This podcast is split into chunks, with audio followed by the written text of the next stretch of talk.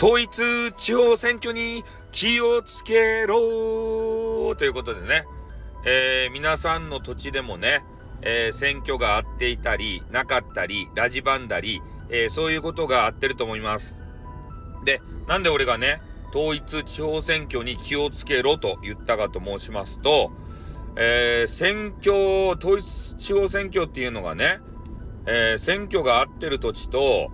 えー、ない、ない土地っていうかさ、時期がずれてるんだな、結局は。だから、あ、選挙が始まってるわ、とか言って配信者の方が言うじゃないですか。そしたら、ある程度、選挙区が絞れてしまうんですね。うん。で、選挙の時期がね、あの4月のさ、頭であったり、中盤であったり、えー、下旬であったりするわけでありまして、で、その時期によってね、あ、この人はここの選挙区なんだなっていうのがバレて、でそれで個人情報がですね、えー、バレバレだよということに、えー、なってしまう可能性があるので、俺が注意喚起してるところでございます。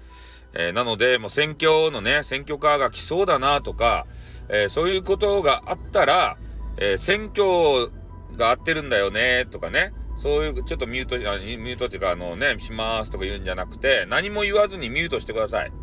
そういうのが来た場合。そうしないと、選挙が合ってるんだよねって言ったら、あ、前半の選挙か。じゃあ、選挙区はこことこことここだな。じゃあ、この人はこの辺に住んでるんだろうな、とか言って、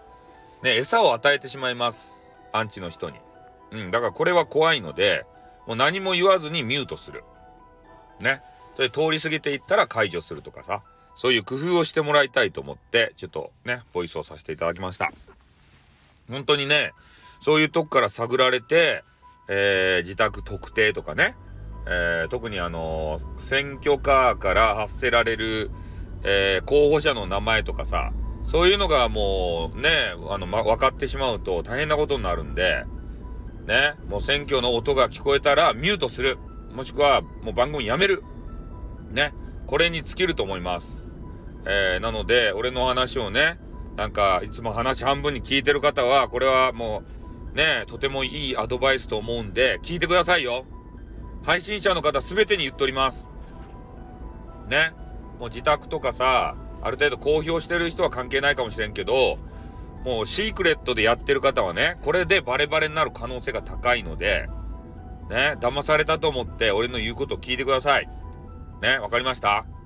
選挙に気をつけろということでございます。では、おります。あってん、またな